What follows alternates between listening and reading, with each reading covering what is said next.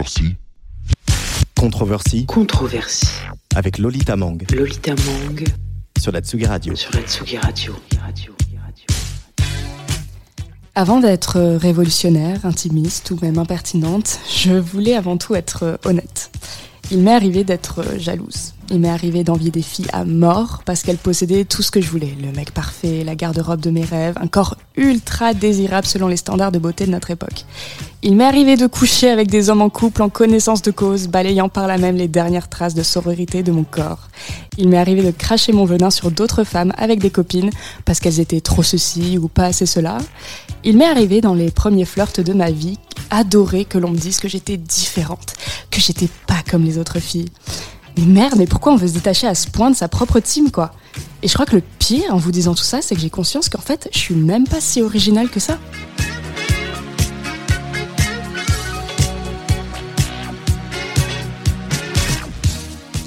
Bonjour à toutes et à tous et bienvenue dans Controversie, l'émission à la fois intimiste, révolutionnaire et salement impertinente.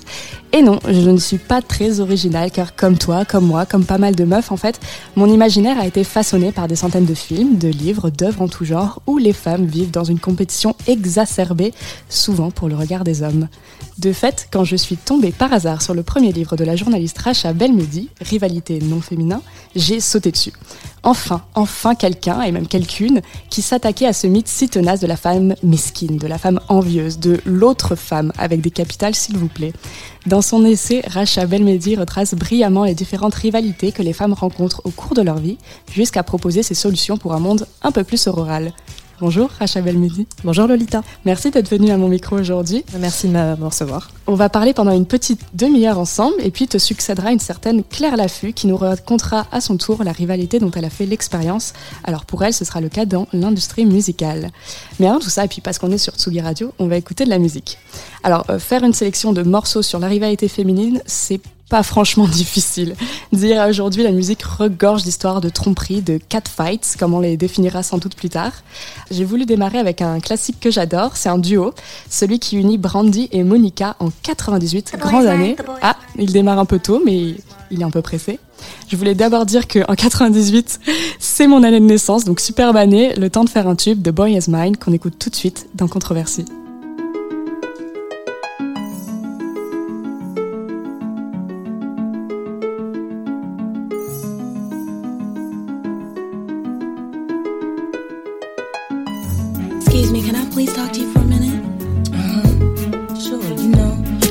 Look kind of familiar. Yeah, you do too. But um, I just wanted to know, do you know somebody named? You, you know his name. Oh yeah, definitely. I know his name. But I just want to let you know that he's mine. no, no, he's mine.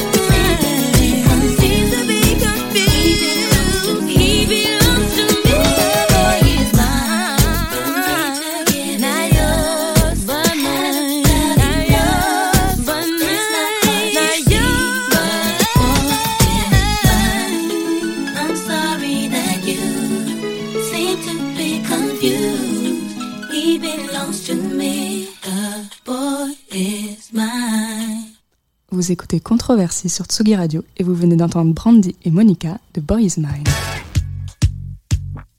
Controversie. Controversie avec Lolita Mang sur la Tsugi Radio. Alors, ce qui est intéressant dans ce morceau, c'est que c'est une sorte de réinterprétation d'un morceau qui s'appelait The Girl Is Mine de Michael Jackson et Paul McCartney.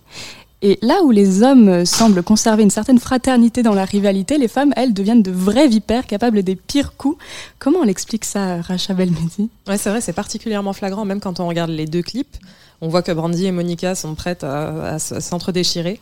Euh, il y a quelque chose, en fait, euh, je ne sais pas. Alors après, ça c'est quelque chose que j'ai pas forcément étudié profondément, mais j'ai plutôt l'impression que euh, les hommes acceptent mieux qu'il y ait un gagnant et un perdant. Et que les femmes ont plutôt des rapports un peu plus horizontaux, si je puis dire, par rapport à par rapport à, leurs rapports amicaux. Et les hommes ont plus cet esprit de cet esprit de, de, comment on appelle ça de, de meute où en fait finalement il y a un leader et puis euh, les autres l'acceptent totalement alors que les femmes elles l'acceptent moins facilement j'ai l'impression Dans le livre, tu parles beaucoup des mythes fondateurs. C'est que- c'est quelque chose qui viendrait des mythes ou c'est quelque chose qui, relève- qui relèverait plus de la sociabilité Oula, je vais y arriver. De la socialisation quand on est enfant? Euh, je pense que c'est un petit peu, euh, c'est un petit peu des deux. Parce que déjà dès l'enfance, je pense qu'on est, euh, on est un peu construite à euh, accepter l'idée que, euh, bah, on doit être, d'une, on doit se comporter d'une certaine façon. Les, petits garçons ont un petit peu plus de liberté, et les petites filles, on a tendance à les comparer pas mal. On a tendance à dire oui, machin, c'est la plus mignonne, machin, c'est la plus gentille. J'ai l'impression que c'est moins souvent le cas pour les petits garçons. Il y a un, terme que j'ai évoqué en intro de cette émission et qui pourrait bien décrire euh, le morceau qu'on vient d'écouter, c'est catfight. C'est quoi exactement un catfight Alors un catfight, c'est euh, tout simplement un conflit entre deux femmes. Et euh, en français, c'est combat, euh, combat, de, combat de chat, quoi. Et euh, ce serait un peu l'équivalent du crépage de chignon. Euh, et en fait, on a tendance un peu à désigner euh, tout et n'importe quoi euh, sous ce sous ce nom, quoi. C'est-à-dire que il suffit qu'il y ait un simple désaccord entre, je sais pas moi, deux femmes politiques, et là, on va assez facilement parler de catfight, de crépage de chignon, alors que bah, en- sont jamais venues aux mains, et c'est assez assez excessif peut-être. Il y a d'ailleurs un, paradoxe que tu soulèves dans le livre et qui, moi, m'a beaucoup fait réfléchir. C'est celui de. Il y a l'interprétation, enfin, ou plutôt la, la représentation des femmes méchantes, des femmes mesquines. Tu parles de Kim Anne Chevalier, c'est ça qui dit que les femmes seraient plus naturellement, plus normalement portées à être méchantes. Mais juste après, tu écris, et je te cite, il y a une sorte de refus d'accepter la réalité de la femme violente, comme si la reconnaître revenait, entre autres, à minimiser l'ampleur de la violence des femmes. Je me demande comment on en vient à, décrire toutes les femmes comme méchantes, mais on, ne peut pas imaginer qu'elles deviennent violentes. On les réduit à des catfights, à des espèces de bagarres un peu puériles. Et... Oui, c'est hyper paradoxal. C'est-à-dire qu'en fait, il y a vraiment cette négation de la violence des femmes qui serait par nature euh, maternelle, euh, douce, euh, et par ailleurs, voilà, qui serait hyper méchante, hyper vicieuse. En fait, la différence, c'est qu'on va considérer que les femmes, leur violence va s'exercer, va s'exercer pas forcément de façon physique, mais plutôt par des paroles. Par... C'est ce qu'on entend souvent d'ailleurs. euh, c'est assez, euh, assez controversé, c'est assez particulier, mais on entend souvent parler euh, des hommes, de certains hommes battus qui se plaignent justement de plutôt de violence morale ou de choses comme ça. Et du coup, oui, voilà, on va considérer que c'est une forme de violence qui est à peu près équivalente. Bon, je suis pas tout à fait d'accord, mais mais oui, voilà, enfin, on va on va nier justement cette violence, mais on va quand on va quand même, on va quand même considérer qu'elle est là, mais de façon un peu un peu cachée, un peu vicieuse, un peu par en dessous. Alors, on est rentré tout de suite dans le vif du sujet, mais j'aimerais qu'on revienne un peu quand même sur ton parcours. Il est né comment, toi, ton féminisme? Alors moi c'est très simple, je suis je suis devenue féministe, mais vraiment ça c'est quelque chose que je date assez facilement. C'est euh, à l'école primaire quand j'ai appris que le masculin l'emportait sur le féminin. Ok. Et que j'ai des- Très tôt, oui. très très tôt. Et encore plus que le fait d'apprendre ça, c'était la réaction des, des petits garçons de ma classe qui avaient une réaction de triomphe et qui ont commencé à hurler, lever les bras en l'air et tout ça. Et moi, je me sentais mais complètement, j'étais mortifiée. Et je commence à demander à la maîtresse, mais comment c'est possible? Mais pourquoi? Mais enfin, euh, euh, même si on est euh, 10 000, même si on est 1 million. Et voilà, c'était toujours la même réponse et ça m'avait vraiment mise en rogne. Et puis ensuite, ben voilà, il y a eu les Spice Girls, bien sûr, où euh, voilà, on, nous- on nous a montré que ça pouvait être, euh, ça pouvait être cool d'être féministe, de s'affirmer comme telle et de soutenir avec les copines et, euh, et qu'on était plus fortes tout ensemble, oui. Alors, tu as été journaliste jusqu'en 2016, tu me le précisais euh, hors antenne. Comment elle est née euh, depuis, je sais pas si c'était déjà quand tu étais journaliste, l'idée de- ce livre-là, Rivalité non féminin? Bah, ça, naît de l'expérience, malheureusement. C'est-à-dire que j'ai observé des choses, parfois j'en étais pas forcément victime, mais j'observais des choses qui me semblaient extrêmement violentes, comme certaines collègues qui avaient été poussées euh, à la démission par d'autres, euh, à force de harcèlement. Euh, moi-même, j'ai pu parfois en faire les frais avec certaines, certains commentaires complètement déplacés de la part de mes collègues, certaines, certaines attitudes un peu, un peu inappropriées, pas mal de jalousie, mais complètement incompréhensibles parfois. Donc oui, après je me suis rendu compte autour de moi que j'étais pas, j'étais pas la seule et que beaucoup de femmes avaient des histoires à raconter aussi. Je lis pendant que tu me parles à la quatrième de couverture, on s'est précisé que tu as notamment travaillé dans la presse mode. Est-ce que c'est un milieu où toute cette réalité-là, est comme exacerbée? Alors déjà, c'est un milieu qui est extrêmement féminin qui est en grande majorité féminine, euh, et aussi c'est un milieu qui est extrêmement concurrentiel. Donc personne se fait de cadeaux, c'est euh, ça peut être extrêmement brutal. Euh, et je pense que voilà, je suis pas la seule à avoir eu des expériences assez épouvantables là-dedans. et et voilà. Pour avoir également fait des stages dans des, magazines de, presse de mode et de presse féminine, il y a cette euh, sorte de... En fait, il y a une surreprésentation des corps, euh, de corps minces, de corps jeunes, avec euh, notamment la fréquentation des mannequins quand on est nous-mêmes journalistes ou qu'on n'est pas typiquement mannequin. Et j'ai l'impression que ça faisait partie, enfin, en tout cas, c'est une des choses qui engendrait vraiment un certain mal-être mm. chez les journalistes femmes. Ouais. Oui, bien sûr, la presse féminine, enfin la presse féminine de l'époque en tout cas, euh, moi, je la lis plus depuis un petit moment, mais euh, c'est un peu la foire, euh, la foire à l'insécurité. C'est-à-dire que on est assailli de représentations complètement irréalistes pour pouvoir justement porter le vêtement qui nous fait envie. Et les femmes, du coup, sont constamment exposées à ce genre d'images, ce qui voilà forcément renforce leur sentiment d'insécurité. Et, et d'ailleurs, ça se traduit aussi dans le comportement de certaines journalistes qui sont parfois, parfois, parfois, parfois à, s'affamer pour justement pouvoir ressembler à toutes ces, euh, tous ces mannequins qu'elle côtoie. Euh, et puis euh, voilà, c'est des choses que j'ai aussi vécues dans dans ma vie, dans ma vie de journaliste, où on était, certaines filles passaient leur temps à surveiller ce que, les autres mangeaient et faisaient des réflexions parfois. Euh, une fois, j'ai mangé une assiette de frites et euh, voilà, tout le monde m'était tombé dessus en mode euh, ah bon bah c'est bien, tu t'autorises les frites, c'est cool. Bon en même temps, tu peux te le permettre. Bon à l'époque je pesais 50 kilos, mais voilà, c'était des réflexions assez bizarres. Moi je, je regardais jamais les assiettes des autres, ça m'intéressait pas trop. Et à partir de ton vécu justement, euh, et comment tu commencé ce livre? C'est-à-dire, il y a beaucoup de témoignages que tu as recueillis, et puis en même temps, je suppose que tu as dû te plonger dans une bibliothèque assez phénoménale parce que tu remontes du coup des mythes euh, grecs par exemple, jusqu'à euh, des affaires très récentes et des morceaux très récents. Oui, c'est ça. En fait, c'est euh, parti. En fait, c'est parti d'une expérience personnelle euh, où j'avais subi du harcèlement de la part d'une responsable. Euh, et euh, du coup, j'ai décidé vraiment de m'emparer, de m'emparer du sujet. Et puis, j'ai commencé à poser des questions autour de moi pour me pour essayer de me rendre compte si voilà ça concernait que moi ou si d'autres personnes se, se, reconnaissaient dans ce type de schéma. Et euh, j'ai passé une, un appel à témoins sur Internet et là j'ai reçu, j'ai arrêté de compter à partir de 300 réponses. Et là, je me suis rendu compte qu'il y avait un nombre incalculable de femmes qui avaient envie de me raconter cette expérience-là et qui le vivaient extrêmement mal, euh, encore plus mal justement parce qu'elles avaient subi du harcèlement de la part d'une femme.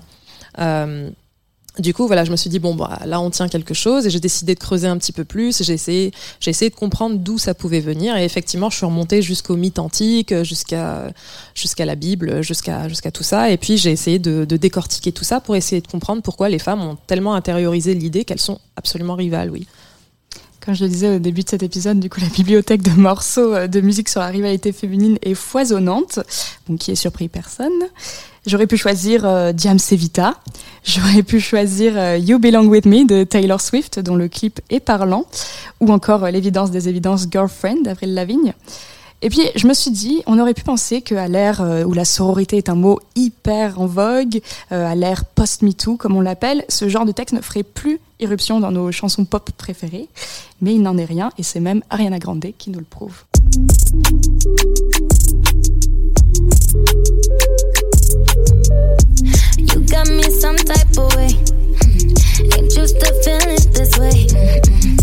Do not know what to say. Yeah, yeah.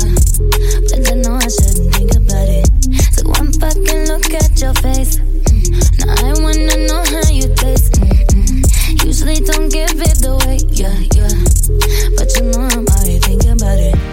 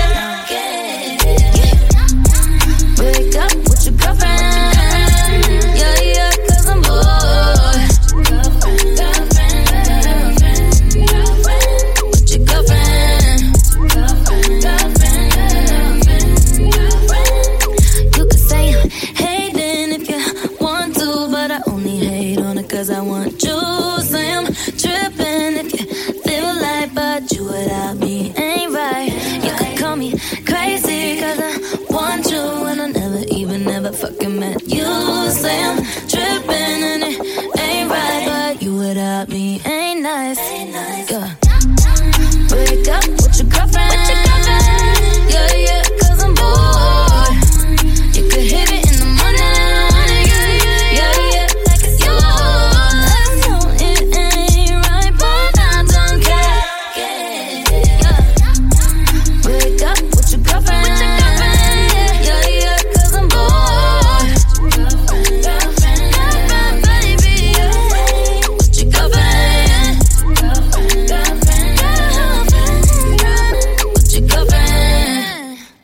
C'était Break Up with Your Girlfriend, I'm bored? S'il te plaît, largue ta copine, je me fais chier. De Ariana Grande, un message qui a le mérite d'être clair, dirons-nous. On est toujours avec Racha Belmedi.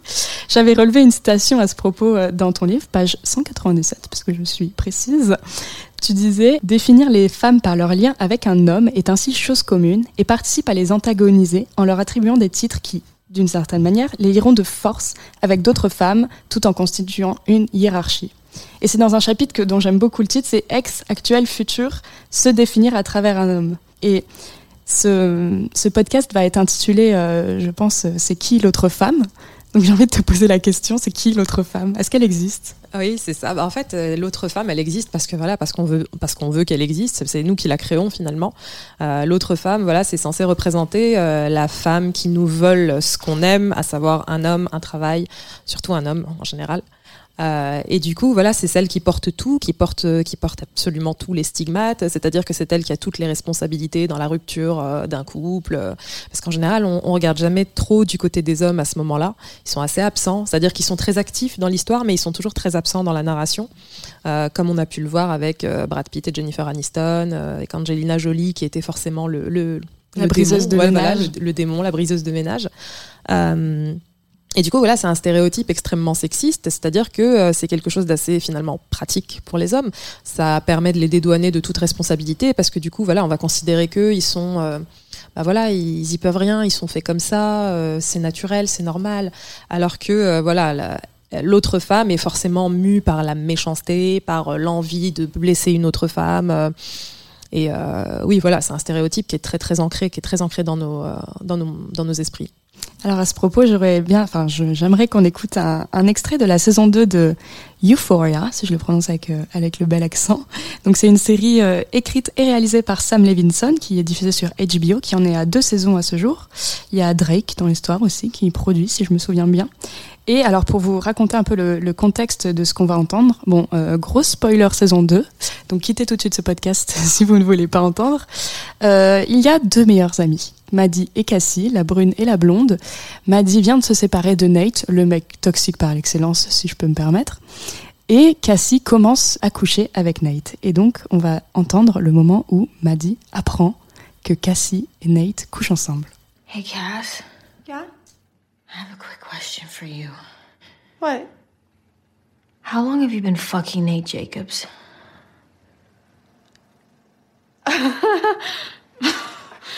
What? What? What, what are you talking about? How long have you been fucking Nate? I'm not.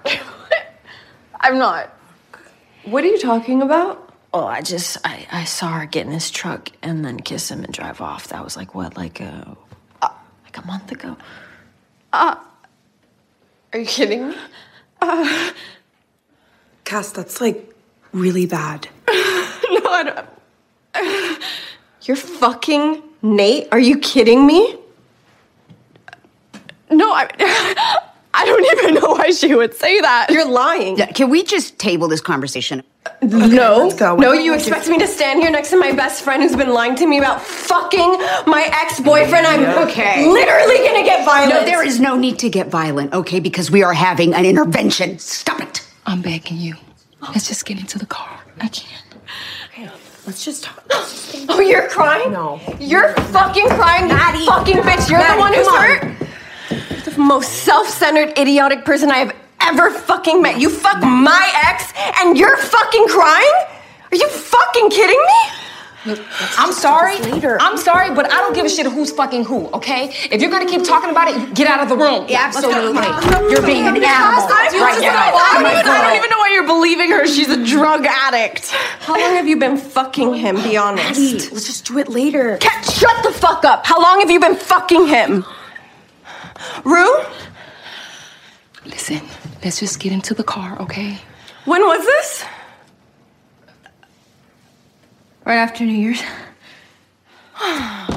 you dumb fucking bitch! I'm gonna no. fuck you! Fucking run away from me, you stupid bitch! you guys, come on! What did you de retour après cette cacophonie de cris et de larmes. Donc ça, c'est Maddie qui apprend que Cassie couche avec Nate. Euh, assez dramatique, en effet. On se le disait en antenne, assez Robert De Niro dans l'interprétation. Euh, en fait, on, moi, ce qui me enfin, ce qui me marque particulièrement dans cette scène, c'est le fait que on se retrouve avec un schéma narratif qui pullule dans les séries et dans les films depuis euh, depuis des années le, schéma de des deux meilleurs amis que rien ne sépare sauf un homme bizarrement. Euh, Est-ce que tu, tu l'avais déjà observé notamment en préparant le, le livre? Ah oui, ça c'est un grand classique. Hein. Finalement, euh, on en parlait à l'instant. Euh, c'est c'est quelque chose qu'on retrouvait déjà dans Gossip Girl il y a une quinzaine d'années et qu'on retrouve aujourd'hui comme un miroir, alors que voilà, enfin, 15 années sont passées et finalement c'est toujours la même histoire, ouais. Il y a eu un avant et après l'écriture de livre dans ton rapport aux autres femmes ou c'est où en fait ça a été très naturel très tôt pour toi la, la sororité par exemple? Alors, je ne sais pas si je suis toujours soror. Je pense que je suis absolument pas parfaite sur ce sujet, mais j'y travaille en tout cas. Euh, en revanche, ce qui a été hyper important pour moi, ça a été la prise de conscience de certains de mes biais aussi. C'est-à-dire que certaines femmes évoquaient, euh, m'évoquaient euh, les leurs, et euh, moi, je me rendais compte que oui, ça pouvait m'arriver de me comporter comme ça aussi, et euh, j'ai décidé vraiment de pointer tous ces tous ces petits défauts finalement et d'essayer de travailler dessus, d'y réfléchir beaucoup. Et voilà, je suis pas parfaite mais je travaille, je, travaille vraiment très fort à ça. Tu mentionnes d'ailleurs euh, à la fin du livre, non pas, je ne spoil pas beaucoup, mais tu parles de Alice Coffin, qui elle euh, s'était bien fait tirer dessus euh, dans les médias à propos de son livre Le génie lesbien, parce qu'elle a affirmé s'être elle a affirmé ne lire que des œuvres de femmes, il me semble, ou, de, ou ne regarder que des films réalisés par des oui, femmes. Oui, en gros, elle leur donne la priorité, ouais. Exactement. Mm. Et donc, tu suis un peu son exemple et tu te réappropries beaucoup d'œuvres de femmes, c'est ça? Oui, alors ça, je me suis rendu compte que je le faisais déjà depuis un petit moment. C'est-à-dire qu'à partir de, je sais pas moi, il y a, il y a cinq ans peut-être, euh, j'ai commencé à relire Annie Ernaux que j'avais lu au lycée. Euh, et j'ai commencé à me replonger dedans. Et euh, à partir de là j'ai commencé à lire pas mal d'autofiction féminine.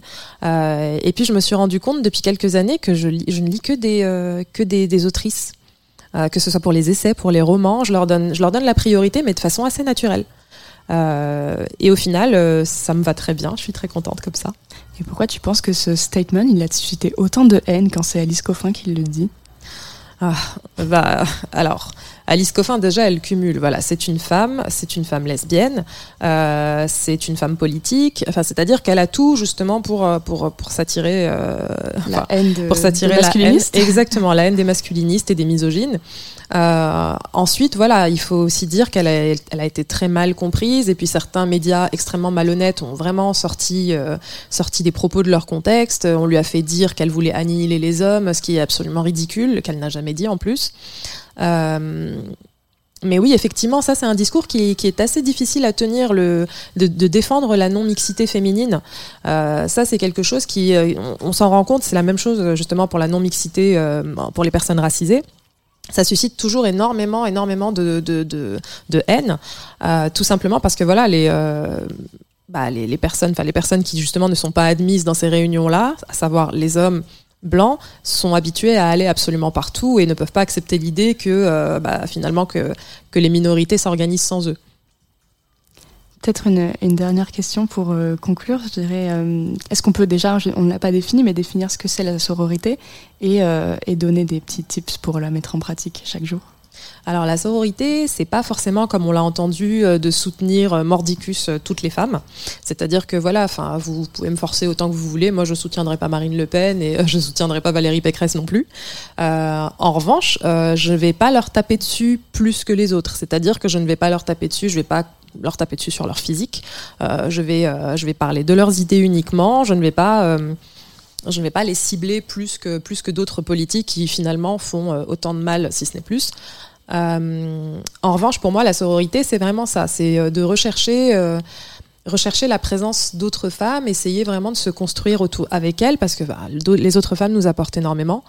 Euh, moi, petite fille, je me suis construite en Avec des amis qui m'expliquaient ce que c'était que la sexualité, qui m'expliquaient ce que c'était que les règles, parce que voilà, c'est pas des c'est pas des questions que je posais à mes parents. Et du coup, voilà, c'est des femmes qui m'ont qui m'ont rassurée euh, là-dessus et qui m'ont expliqué comment comment ça se passait. Et euh, du coup, voilà, j'ai un sentiment de sécurité auprès des autres femmes. Euh, et puis voilà, pour moi, la sororité, c'est surtout ça, c'est surtout essayer de ne pas blesser, euh, c'est tout simplement ne pas faire de mal à d'autres femmes, c'est-à-dire ne pas attirer la haine sur elles, ne pas répandre de rumeurs sur elles, ne pas euh, ne pas s'abaisser à justement les comparer euh, en permanence. Euh, c'est difficile, mais euh, on peut y arriver, je pense. Mais voilà, voilà, c'est ça. C'est vraiment ne pas ne pas attirer la haine sur une autre femme, quoi. Ne pas attirer le mépris sur une autre femme, ne pas ne pas la mettre dans une situation inconfortable. Merci Rachel Elmedi d'être venue dans cette Merci. émission. Je rappelle que donc ton livre est disponible, Rivalité non féminin, aux éditions Favre. Et je te souhaite une bonne suite de journée. Et merci. Controversie. Controversie. Tsugi Radio renverse l'actu avec Lolita Mang. Bonjour Claire Laffut. Salut Lolita. Merci d'être venue dans cette émission. Alors pour te présenter, tu es chanteuse, réalisatrice, peintre, peintresse, on pourrait même dire? Oui, si tu veux. Une femme à part entière de l'industrie musicale. Euh, je t'ai invité à, la lumière d'un phénomène qu'on a vu un peu émerger avec Musique Tout justement en 2020, mais euh, c'était un peu en marge de toutes ces histoires de violence assez choquantes. C'est un truc un peu plus pernicieux que Pomme notamment avait dénoncé euh, dans un témoignage pour Mediapart, dont j'aimerais que l'on écoute un petit extrait. On appelle ça sexisme ordinaire comme le racisme ordinaire parce que c'est tellement intégré dans les gens, dans la, la, la perception du monde de, des gens que euh, du coup ça s'appelle ordinaire maintenant, euh, alors que ça ne l'est pas du tout. Euh, et voilà, quand ça quand c'est allé plus loin, effectivement, j'ai vécu du harcèlement, j'ai vécu de la, de la manipulation. Euh, à un moment donné, j'avais 16 ans et, et, on me disait comment comment m'habiller, comment me comporter. J'ai tourné un clip à 16 ans, on m'a demandé de m'épiler la totalité des, des, des poils de cuisse. J'avais jamais fait ça de ma vie. Alors, Pomme, elle est arrivée à 16 ans, comme elle le dit dans l'industrie musicale. Je me demandais, toi, à quel âge tu étais arrivée dans, cette industrie? Est-ce que tu trouves ça trop tôt? Je pense que c'est toujours un peu trop tôt quand on est une jeune euh, personne, euh, spécialement une femme. Moi, je suis arrivée en 2016, j'avais 21 ans. Mais je pense que c'est plutôt euh, le choc du passage de là d'où on vient à la grande ville et au requin, on va dire ça comme ça.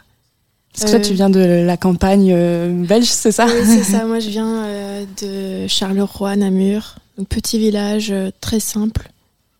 Et j'avais des grands rêves, donc j'ai été les chercher, mais je me suis aussi confrontée bah, à la hauteur de mes ambitions. Et c'était trop tôt, mais en même temps, c'était le bon moment aussi. Bon, j'étais un peu cueillie très tôt, on va dire ça comme ça, parce que j'ai appris mon métier sur le tas mon premier concert, il y avait déjà des journalistes et des, des directeurs de labels et j'avais pas eu du tout le temps de savoir un peu ce que c'était être artiste, chanteuse, défendre un projet. Donc oui, c'était trop tôt, mais en même temps, c'est comme ça que je vais le vivre. Ce qu'elle raconte aussi, Pomme, c'est le fait qu'il y avait beaucoup d'hommes autour d'elle et des hommes beaucoup plus vieux. Est-ce que c'était, ça t'a eu cette même expérience-là? Oui, oui, il y avait plus d'hommes que de femmes. Euh, J'ai senti une ambiance un peu certainement euh, patriarcale, mais en même temps, euh, j'ai pas de, de rejet. De, pour moi, je connaissais pas d'autres euh, réalités en fait.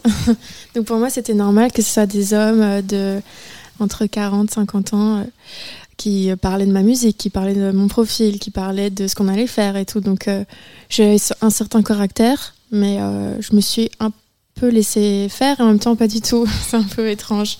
J'ai l'impression que mon instinct, euh, parfois il était forgé par eux, parfois j'étais en totale euh, rejection de ce qu'ils me proposaient. Donc euh, je pense que ça, ça arrive un peu partout aussi, quoi. Et en même temps, je pense que c'est ça le, tout le fond du problème, c'est qu'on ne comprenait pas qu'il y avait un problème, je pense. Est-ce Mm. que toi, t'as- enfin, quand est-ce que tu saurais identifier ton déclic? Est-ce que c'était avec Music To Me et tout, ou c'était avant, après? Oh, moi, mon déclic, euh, bah, il est arrivé assez tard. Je pense il y a quelques mois même. Euh, c'est surtout euh, quand j'ai compris que j'avais un certain manque de liberté et de marge de manœuvre que là j'ai com- comm- commencé à me poser des questions, surtout en parlant avec les autres artistes, en ayant euh, la connaissance de d'autres destins que le mien, que là je me suis dit, ce serait bien qu'il y ait plus de femmes, peut-être que ça, on pourrait créer quelque chose d'autre. C'est ça parce que les artistes femmes, entre vous, vous parliez pas forcément entre vous avant Bah non, on a beau faire euh, le même métier, vivre les mêmes euh, tremblements de terre, on se parle pas, on est isolés, on a peur l'une de l'autre. Euh, Peur de là- perdre sa place, peut-être? Bah, peur de. Je sais pas, d'être trop semblable, peut-être. Euh, mais là où j'ai vraiment brisé, euh, brisé ça, c'est grâce à Isult. Et surtout aussi grâce à Lio. À Lio c'est Ouais. vrai? Raconte-moi.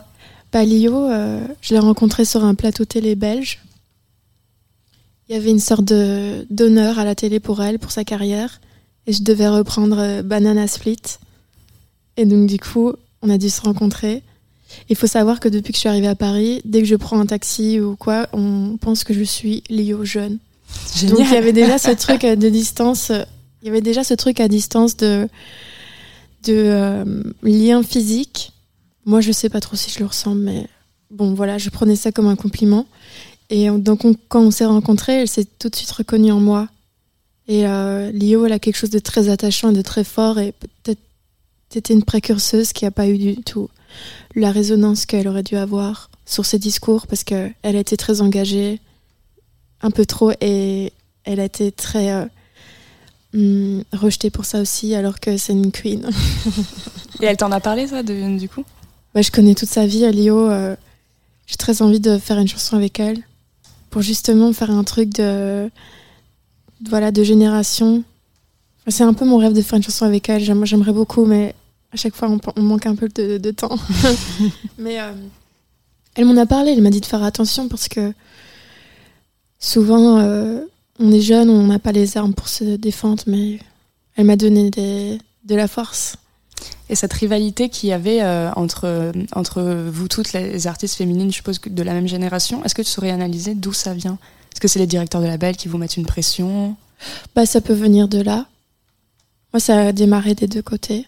Je pense que c'est mon histoire euh, personnelle en tant que femme, que j'ai eu des petites, euh, bah, des petits bouts comme ça pendant l'enfance qui qui qui sont imprimés en moi. Et puis après, voilà, des petites phrases par-ci par-là de, de DA dans les labels. Ah, t'as vu cette fille? Ça te ressemble, hein Euh, Fais attention. Des choses comme ça qui font que dans ta tête, bah voilà, ça devient une rivale en fait. Ça, je Alors- crois qu'on t'a beaucoup comparé à Angèle, c'est ça? Parce que vous êtes belges toutes les deux. Ouais, c'est ça, avec Angèle particulièrement. Euh, que ce soit dans la presse, euh, c'est un peu le raccourci facile. Je suis belge, je fais de la pop française, donc euh, voilà, c'est. Après, il faut le voir de deux manières différentes. C'est Angèle est une actrice, euh, une actrice, merde. Oui, c'est aussi actrice. Angèle est une artiste, euh, voilà, qui a du succès, mais je pense qu'on a toutes besoin de, de reconnaissance et de, de surtout bah, pouvoir exister euh, à sa manière, quoi. Et c'est drôle, je, je, lisais une interview où tu racontais, euh, je crois que tu aimais beaucoup Britney Spears quand tu étais plus jeune. Ah ouais. Et euh, c'est drôle parce qu'elle aussi, elle a quand même une, une, un parcours euh, inquiétant et assez sombre. Et je me demandais si ça formaté d'avoir de, de, tels modèles en tête quand on, quand on construit soi-même sa carrière. Je pense aussi à, à Maria Carey et Whitney Houston qu'on a mises en compétition toute leur vie. Mm -hmm. bah, moi, j'ai jamais cessé d'aimer Britney Spears pour ses déboires. Je pense que le, les fans, une fois qu'on a aimé la musique de quelqu'un, euh, c'est pas la, la, vulnérabilité qui va nous faire, euh, en tout cas, plus aimer une artiste. Justement, moi j'ai beaucoup, beaucoup d'empathie pour elle. Je comprends qu'elle soit folle, qu'elle soit, qu'elle ait pété un plomb en fait. Elle est au cœur de l'Amérique parfaite, beaucoup trop jeune et pas du tout euh, entourée par des personnes euh, saines, on va dire ça comme ça. C'est normal en fait. C'est totalement légitime ce qu'elle euh, ce qu'elle a vécu. Et je comprends qu'elle ait rasé, euh, rasé son putain de crâne, quoi. Let's go, quoi. Fallait que ça te sorte. Est-ce que toi, la pression que tu as, la pression qui peut être celle du patriarcat, celle du capitalisme, elle t'a parfois fait douter de ta carrière et où, où tu t'es dit, mais en fait, il faut que je sorte de là, il faut que j'arrête? Euh, Pas vraiment, non. Parce que j'ai eu beaucoup de force euh, de la part des Zult aussi, qui était quand même un gros, un, un gros exemple gros pour soutien. moi. un gros soutien, un gros exemple. Euh, du coup, c'est pas vraiment ça qui m'a donné envie d'arrêter. Moi, je pars du principe que créer une carrière, c'est aussi créer des relations humaines et, et s'entourer et avancer ensemble. C'est plutôt euh, c'est des trahisons qui m'ont fait de, beaucoup de tort dans mon, dans mon entourage. Tu as sorti ton premier album Bleu en 2021, donc l'année Oui. dernière. Et dedans, il y a un morceau qui s'appelle Sororité. Mhm. On va l'écouter, mais est-ce que tu veux le présenter peut-être avant? Ouais. Alors tout est pardon, tout a commencé encore grâce à Isolt qui un jour m'invite dans un groupe WhatsApp avec 60 chanteuses françaises.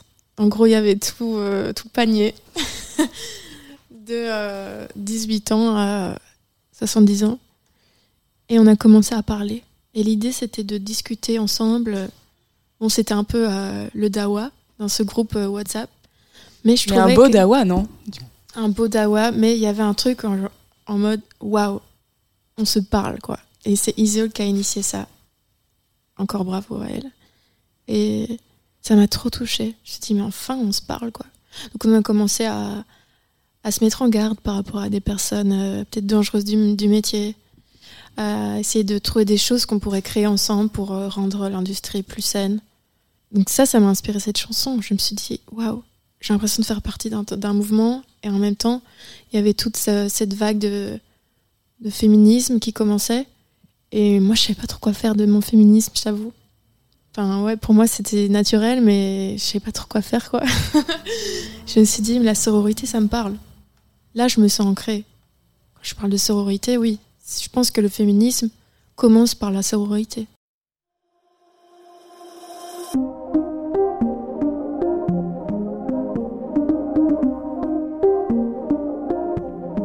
Ça fait des années qu'on est sœurs sans s'allier, ça s'est terminé. Adieu ma rivalité, bonjour à toi beauté, comment tu vas aujourd'hui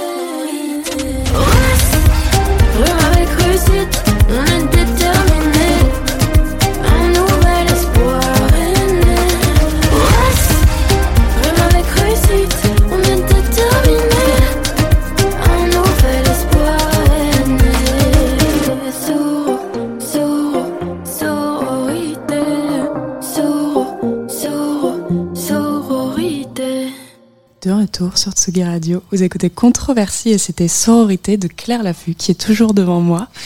Tu disais euh, avant de lancer ce morceau que tu savais pas trop faire avec quoi, enfin quoi faire avec ton féminisme. Ouais. Mais comment il est né ce féminisme-là, je me demande? Bah écoute, euh, pour moi, le, le féminisme, en tout cas dans ma tête, ça commence euh, par la sororité et comment on change sa perception qu'on a de femme à femme, son, son attitude aussi. Et euh, moi, j'en avais marre. En fait, je suis trop jalouse des autres filles. J'en avais ras le bol. Je me suis dit, mais c'est une vraie souffrance. Euh, J'ai envie de, de, tuer cette souffrance, de, de changer mon état d'esprit, de me guérir de ça. Parce que c'est un peu comme une, un poison, une maladie, quoi, qui nous, qui nous pèse. Donc, euh, comment comment c'est venu? Bah, C'est devenu déjà d'un dégoût, dégoût. Et puis après, euh, euh, j'ai de mettre des choses en œuvre, comme euh, faire cette chanson, et comme euh, créer des projets où j'allais pas être moi en avant, mais d'autres femmes. Comme par exemple, euh, j'ai host un dîner avec quatre autres artistes. C'est un, un projet que j'ai fait avec Dr Martins, où j'ai invité quatre artistes de milieux super différents à parler de leur carrière et de leur réalité. Et il n'y avait pas, il y avait pas de, de journalistes. En fait, il y a une caméra qui tournait autour de nous, et donc on parlait sans filtre. C'était un super beau moment, et c'était réalisé par euh, une amie à moi qui s'appelle Anouk, que j'ai aussi poussé en avant, quoi. Ça fait du bien, en fait. Qu'est-ce que ça t'a appris ces discussions avec d'autres euh, d'autres artistes? Ça m'a appris qu'on a tellement de choses à s'apprendre l'une et l'autre. C'est un truc de fou. Il y a C'est trop de choses. ça. Ouais, mais surtout, on est souvent seul avec soi-même et on pense que ça nous, ça ça frappe que nous. Mais il y a plein d'autres lectures, en fait, de tout ça. De, en fonction, en fonction d'où on vient, euh, en fonction de son parcours. Enfin, c'est fou, quoi. On a vraiment mille versions de ça aussi et c'est en parlant qu'on qu'on libère tout ça. Et le mot sororité, il est venu récemment ou pas? Parce que c'est quand même un mot qui est particulièrement euh, à la mode, entre gros guillemets, en ce moment. Oui.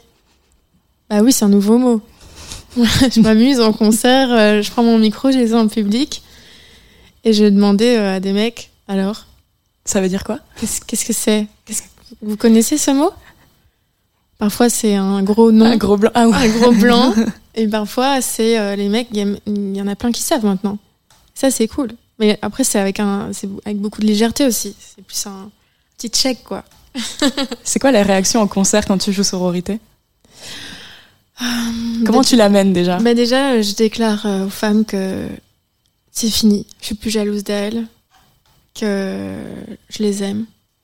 C'est assez euh, rituel, c'est un beau, un beau rituel. Ça fait du bien, quoi. J'ai l'impression qu'on est connecté là. Quand je commence cette chanson, je les regarde dans les yeux, j'essa- j'essaye de, de, les, de les rassembler. Et cette chanson, c'est ça, c'est un cri de guerre euh, pour nous rassembler. Il y a une autre chanson euh, que tu as fait en 2019 avec une femme dont tu as déjà parlé, Isolt, Mhm. qui s'appelle Nudes.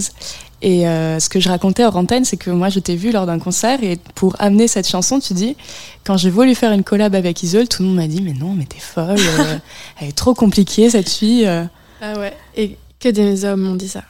Évidemment. Et bon, après, moi, j'écoute pas grand chose. Et euh, mais oui, le discours qu'on me tenait, c'était euh, mais tu laisse tomber, c'est une hystérique, c'est une meuf, euh, tu vas pas t'en sortir avec elle. Après, moi, j'ai eu un coup de cœur pour Isolde. Donc, on l'a fait, on s'est rencontrés. Et puis, de là est née une amitié. Mais surtout, on voulait s'amuser ensemble. Bon, après, c'est la seule euh, artiste avec qui j'ai collaboré. Et je pense qu'à ce moment-là, on était si différentes que j'avais aucune rivalité avec elle. Donc c'était facile en fait. C'est vrai qu'il y a quelque chose que j'aimerais qu'on souligne. Donc Isolt, c'est une femme qui est noire, c'est une femme qui est grosse, et je pense que c'est en partie euh, la cause de beaucoup de critiques qu'elle reçoit, Ouais. celle du, du racisme et de la grossophobie. Euh, toi comme moi, t'es une femme blanche, t'es une femme mince. Est-ce que Ouais. tu, tu te sens un peu une, une sorte de, de mission de- d'utiliser tes privilèges pour, euh, pour essayer de...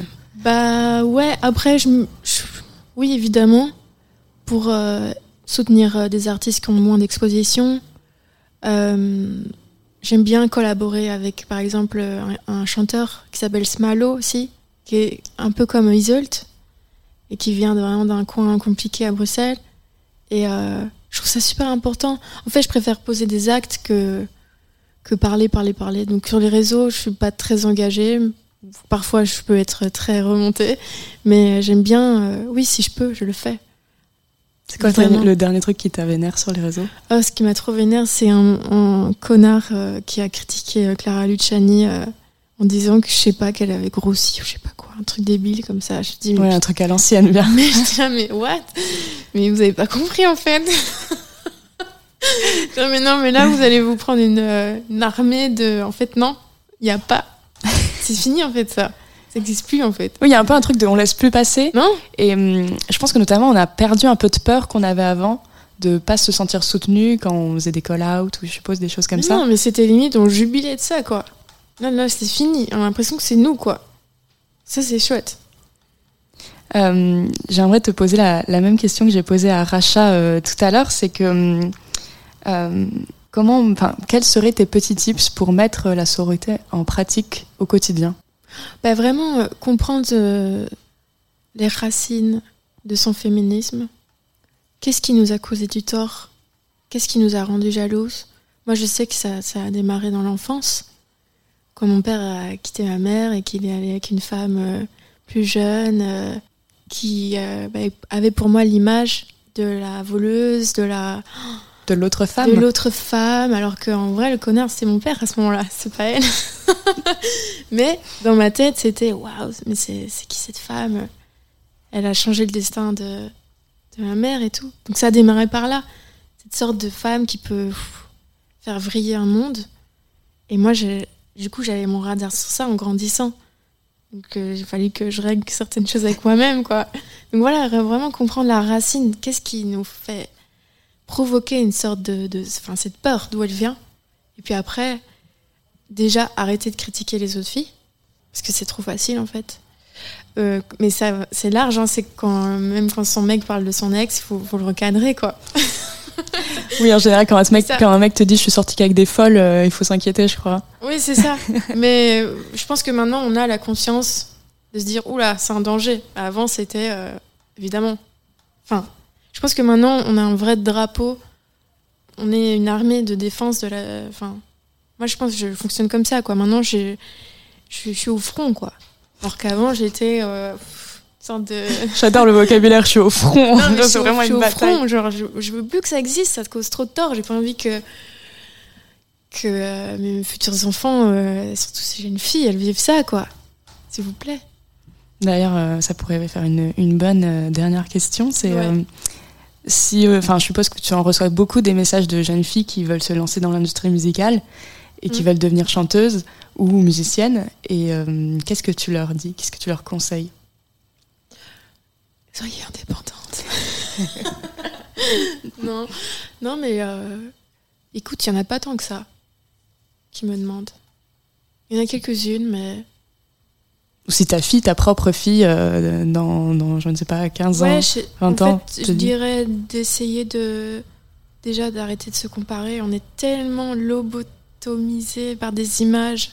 Enfin moi, ça me sidère. Genre, toutes les meufs sur Insta, elles se font un contouring de lips pour les agrandir, tu vois. Genre, plus de ce make-up en fait. j'en peux plus. J'en peux plus. Genre, genre soyez, soyez différentes. Osez euh, déconstruire tout ça. C'est pas facile tous les jours, hein, même moi, hein, je tombe dans le panneau. Mais euh, Est-ce que tu aurais un, un bouquin ou un film ou un, un album qui, toi, t'a aidé euh, à un moment de ta vie à justement à prendre du recul par rapport à tout ça? Bah, je pense à mon amie Charlotte Abramoff, qui elle m'a photographiée depuis que j'ai 15 ans, qui a toujours eu un regard super bienveillant sur moi, qui m'a aidé à traverser les, les feux, quoi. Je pense à elle, ouais. Son travail, qui, par exemple, ce qu'elle a fait avec Suzanne, c'est cool, quoi. Ça, c'est bien que ça existe. Bah, Merci. Merci Claire à toi. D'être venue dans cette émission. Controversie, c'est fini pour aujourd'hui et puis c'est même fini pour l'été, mais pas de souci, on se retrouve à la rentrée, j'ai déjà mille idées. Merci à Antoine Dabrowski de me permettre d'animer cette émission sur Tsugi Radio. Ne partez pas tout de suite car à 18h, c'est un DJ set de No One Famous qui, ne- qui me suit sur Tsugi Radio. Et puis pour vous faire patienter, j'ai trouvé un dernier morceau de rivalité féminine. Ça part comme ça, je suis dans la bouche de ta femelle, elle veut clasher, c'est qui la selle? Eh ben, c'est une belle manière pour Shai de faire son retour rappeuse belge et d'annoncer son, son grand retour dans la cour des grands. Je vous laisse avec elle et je vous embrasse. À la prochaine. Ah, stylé. Ça fait longtemps après le bail. Maman est fière donc ouais ça graille. Je leur laisse de pige aucune gagne. J'ai la nausée à l'écouteur. Joli garçon dans la moire des pétasses. Trop de biche, j'ai la décoliasse. Torse au yeux, monégasque. J'ai posé son miel dans la face. Dis-moi, Honda. hein, pose pas de questions, fais le H. J'ai car marqué au bel étage. Je veux me consoler chez Bottega. Venez ta, venez donc. Si vous pouvez, mais c'est. Tout tout belle. Je fais que rentrer en titi gang. J'entends ça, t'es oula. J'ai dit, je veux faire la moula. Moi, je suis tout pas comme Jula. Je fais ça bien, c'est chaud là. J'entends ça, t'es oula. J'ai dit, je veux faire la moula. Moi, je suis tout pas comme Jula. Je fais ça bien, c'est chaud là. Il dit, hum, hum, ok, hum, da, ouais, tout. Il dit, hum, hum,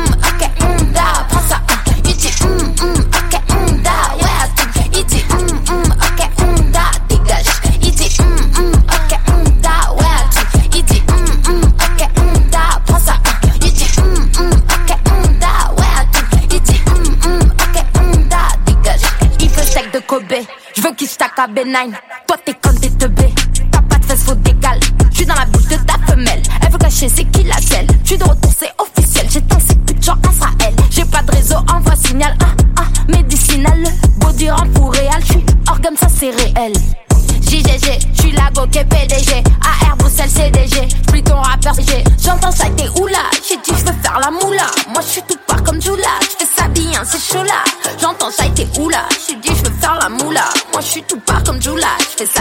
C'est chaud là.